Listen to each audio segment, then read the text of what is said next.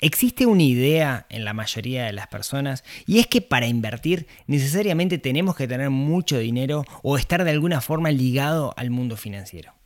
¿Es eso tan así? Bueno, en este episodio vamos a hablar de ese tema y vamos a entender por qué todos nosotros deberíamos ser inversores. Dos, tres, cuatro.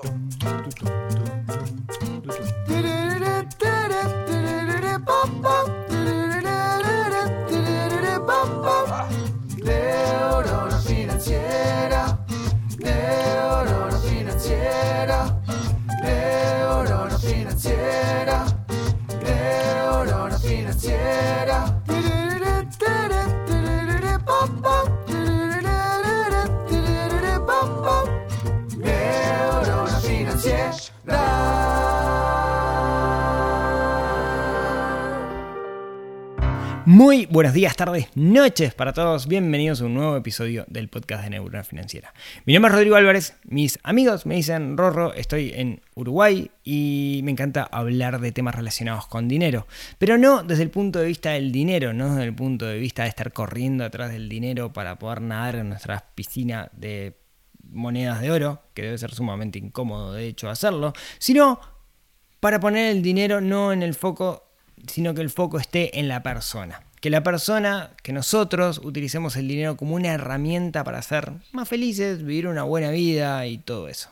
Usar el dinero como una herramienta, que al final del día es lo que es. Venimos haciendo una serie de episodios relacionados con mitos, mitos con respecto al dinero. En ese sentido, venimos charlando ya hace un tiempo, me parece que vamos a estar terminando por acá la serie de, de, mitos, a menos que salte alguno, así que súper importante que no hayamos hablado, y ahí dígame. La semana pasada hablábamos de la importancia de entender que ganar dinero no tiene por qué estar relacionado directamente con el esfuerzo, con trabajar muchas horas y mucho. Y sobre el final decíamos que había otra forma de ganar dinero y esa forma estaba ligado con la inversión. Y hoy vamos a estar charlando sobre eso porque la idea que tenemos, la idea preconcebida que la mayoría tenemos es que invertir es solo para una minoría. Invertir es para gente o que tiene mucho dinero o invertir es solamente para personas que trabajan en, el distrito financiero de cada uno de nuestros países donde estemos nosotros.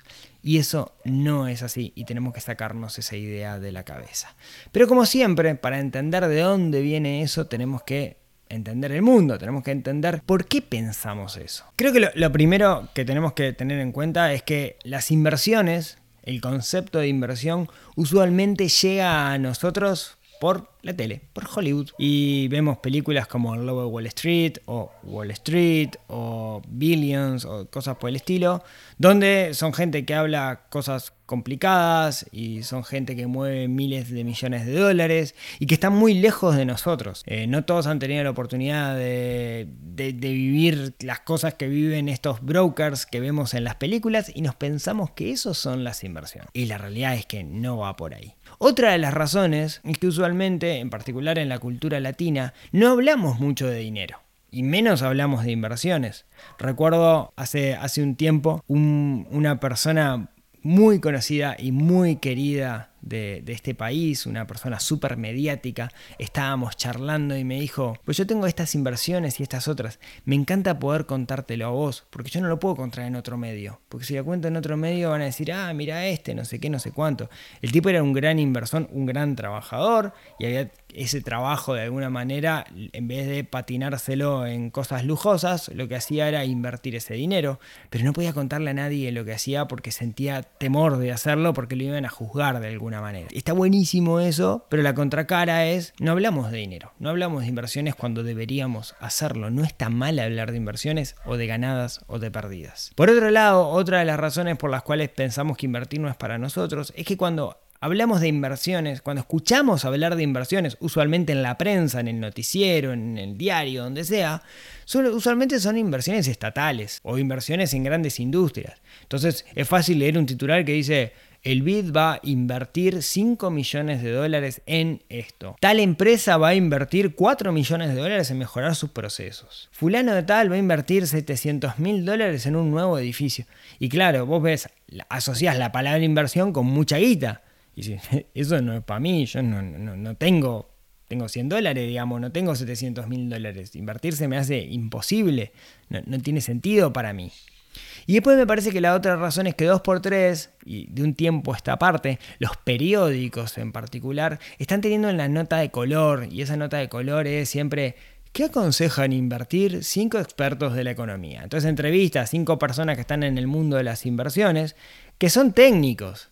Entonces te dicen en qué invertir, pero para el común de los mortales vos lo lees y es como si estuvieras leyendo chino antiguo, ¿no? Porque te habla de tasa, descuentos y cosas por el estilo. Y vos decís, ¿qué, qué es esto? ¿No? ¿Qué, qué, es, ¿Qué es una letra de regulación monetaria?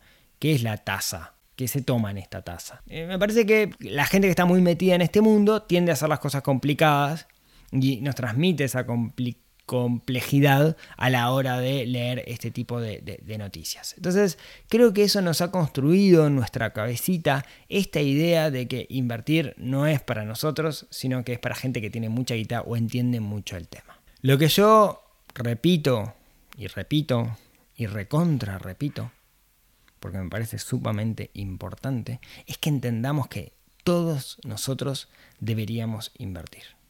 Todos. ¿Por qué? Bueno, básicamente por el largo plazo. Todos estamos enmarcados en un sistema previsional y vamos a tener en el momento que dejemos de trabajar, vamos a cobrar de una u otra forma un salario, que acá se le llama jubilación, producto de nuestros años de trabajo. No importa el país en el que estemos, si es un sistema mixto como es en Uruguay, donde tenemos el BPS y las AFAP, si dependemos exclusivamente de las AFAP, como es el cacho de Chile con las AFJP, eh, si no me equivoco, capaz que la re con la sigla, o es un, un sistema como Argentina, donde dependemos exclusivamente de un banco de previsión. La realidad es que lo que vamos a cobrar va a ser menos de lo que nosotros cobremos en actividad. En la mayoría de los casos es un 60%, acá en Uruguay calculado, ahí, ahí hay que hacer unas cuentas, pero la cuestión es que usualmente cobramos menos. Y cuando uno viene con un estilo de vida acostumbrado a un estilo de vida y pasa la jubilación, y esa jubilación es menor, sufrimos lo que a mí me gusta llamarle el gap de la desdicha.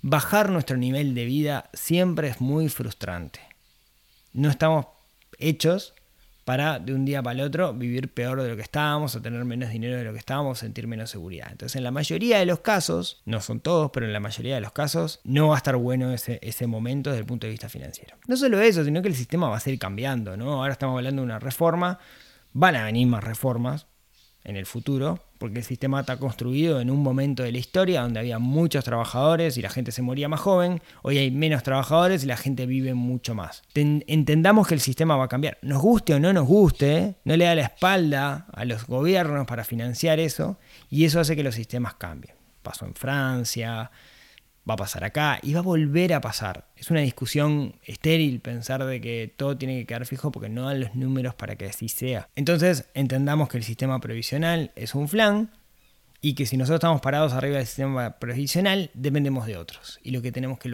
buscar es, además de depender de otros, también pasar a depender de nosotros mismos.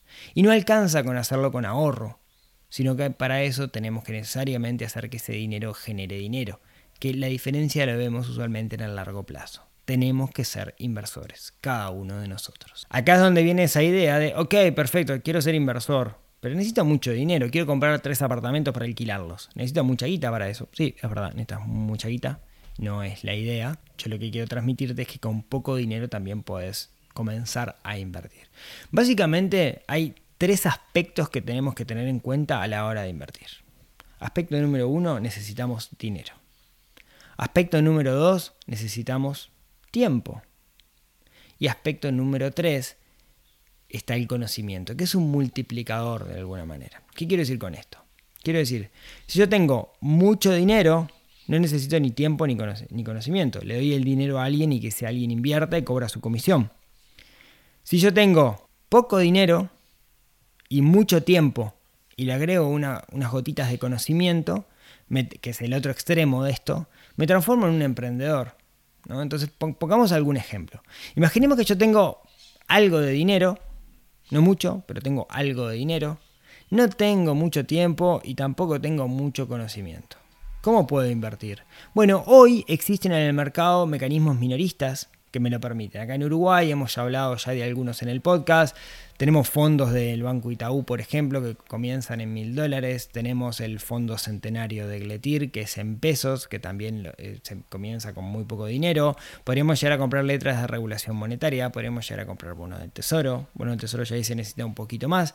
Pero básicamente necesito el conocimiento para entender lo que estoy haciendo, ¿sí? para, de alguna manera para no depender del asesor financiero de turno, necesito el dinero, pero no tengo que hacer nada ahí, ¿sí? No, necesito esperar mi tiempo. Si tengo un poco más de dinero, eso me permite además poder acceder a, otras, otros instrumentos, ya sea el mundo financiero como no financiero, que eh, eventualmente tienen más riesgo o pueden generar más rentabilidad. Por ejemplo, uno puede invertir en ganado a partir de 5 o 10 mil dólares dependiendo del operador y eso lo que nos permite a nosotros es tener una renta anual producto de invertir en vacas, pero no tengo mi vaca, no tengo que ir a ver la vaca, yo sé que la vaca existe y con eso me alcanza, etc. Ahora, si yo tuviera, si yo arrendara campo, comprara las vacas, ¿no? si hiciera todo el proceso yo, arrendar a banco, arrendar al campo, comprara yo las vacas y uso mi conocimiento como que sé del tema, podría obtener mucho más ganancia de lo que recibo como operador, eh, trabajando con un operador del mercado. A lo que voy con esto es que cuando yo tengo conocimiento y tengo tiempo, puedo exprimir mucho más eso y sacarle mucho más jugo. ¿no? Por eso digo que son los tres aspectos que hay en cuenta. Si tengo mucho dinero, por ejemplo, podría comprar una propiedad, alquilarla y de repente la rentabilidad no es tan buena, pero tengo la seguridad de que voy a tener mi propiedad. Ojo que ahí capaz que tengo que dedicarle más tiempo. Entonces, a lo que voy es que en el mundo de las inversiones no necesariamente tengo que tener mucho dinero. Y acá déjame ponerle un ejemplo. Tengo un amigo que no le quiero quemar el negocio, así que voy a cambiarlo un poquito, que básicamente generó una comunidad y dentro de esa comunidad le resolvió un problema, que hay un producto en particular, digamos que es queso. Consiguió un mayorista que le vende el queso a, precio mayorista, y él lo que hace es lo fracciona y se lo vende a distintas personas dentro de una comunidad de la cual es parte. ¿Qué es lo que está haciendo? ¿Tiene dinero? Sí, tiene que invertir un poco de dinero para comprar la horma de queso. Después tiene que ponerle un poco de tiempo para buscar los clientes y para repartirlo. Y después usa conocimiento, porque cuando usa conocimiento de gestión, conocimiento de ventas, conocimiento de marketing, al final lo que logra es maximizar su beneficio porque está aportando más valor. Y como siempre decimos acá en este podcast, cuanto más valor aportemos, más dinero vamos a ganar. Entonces, eso es una inversión. Cuidas, pero es un laburo, es una changa que tiene. Sí, pero es una inversión. ¿sí? Emprender es invertir más que dinero en nuestro tiempo. Y es parte de lo que tenemos que tener en cuenta a la hora de invertir. No solamente se trata de dinero, sino que el tiempo y el conocimiento son grandes multiplicadores de la rentabilidad que yo puedo ganar. Algo que me parece sumamente importante que todos tenemos que tener presentes. No se trata, no se trata de salir a invertir a la marchanta porque tenemos plata parada. Creo que todos nosotros deberíamos tener un plan de inversión. Ese plan de inversión está parado arriba de un sistema de inversión que es un conjunto de decisiones preestablecidas que nos dicen en qué tenemos que invertir el dinero. ¿Por qué digo esto? Porque tampoco se trata de salir corriendo y empezar a buscar ah, mira, alguien me dijo fulano, metes plata acá. Ah, me engano, metes plata acá. No, creo que tenemos que tener un sistema. Como tal, el sistema lo que nos va a permitir es definir un objetivo y además de definir un objetivo, elegir cuáles son los instrumentos y cuánto dinero tengo que colocar para llegar a ese objetivo. Con la, con la comunidad del PFP, la comunidad interna de, de Financiera, quienes venimos trabajando, tenemos un módulo que se llama Inversiones con, con Sentido, que justamente lo que busca es construir un plan de inversión basado en objetivos pensado en el largo plazo. Porque creo que la clave a la hora de invertir es pensar en el largo plazo. Resumamos hasta ahora este mito de que para invertir se necesita mucho dinero. Creo que la idea es una idea hollywoodense que la tenemos que sacar de nuestra cabeza, eso es lo primero. Lo segundo es que invertir es una necesidad para cada uno de nosotros. Todos tenemos que transformarnos en inversores, si no tarde o temprano nos vamos a arrepentir de no haber invertido, de no haber comenzado. No importa cuándo comencemos, lo importante es comenzar. Y hay tres aspectos que nosotros tenemos que tener en cuenta a la hora de invertir. Tiempo, dinero y conocimiento. Esos son los tres activos que yo tengo. Cuanto más conocimiento yo tenga, yo puedo hacer que tanto mi dinero y mi tiempo rindan muchísimo más. Cuando di la charla TED la cerré con una frase que, que me parece que engloba bastante lo, lo- lo que siento con respecto a ahora, ¿no? Cuando uno se da cuenta de esta realidad, si este podcast logró ser una cachetada, que si uy, no estoy invirtiendo y tengo que invertir, lo que uno, dependiendo de la edad que uno tenga, uno puede sentir, ya es demasiado tarde. Pero quiero cerrar con este dicho que me parece que, explica perfectamente a lo que me refiero, que es que el mejor momento para plantar un árbol fue hace 20 años, pero el segundo mejor momento es ahora. Así que comencemos a invertir porque realmente lo necesitamos. Muchas gracias como siempre por escucharme, por escucharme hasta acá. Muchísimas gracias por sus comentarios en YouTube, en Spotify. En Spotify no pueden dejar comentarios, pero pueden dejar estrellitas. Recuerden que si ustedes me califican y califican bien, eso lo que me ayuda a mí es llegar a más personas porque el algoritmo hace su magia. Si le dan me gusta, lo que sea, eso hace su magia y hace que llegue a otras personas y de esa manera vamos a poder estar ayudando a muchos, muchos, muchos que creo que necesitan escuchar este tipo de cosas, necesitan hablar de dinero. Muchísimas gracias por escucharme hasta acá y como siempre, si tienen ganas, nos vemos, nos hablamos, nos escuchamos la próxima semana. Chau, chau. Financiera, financiera.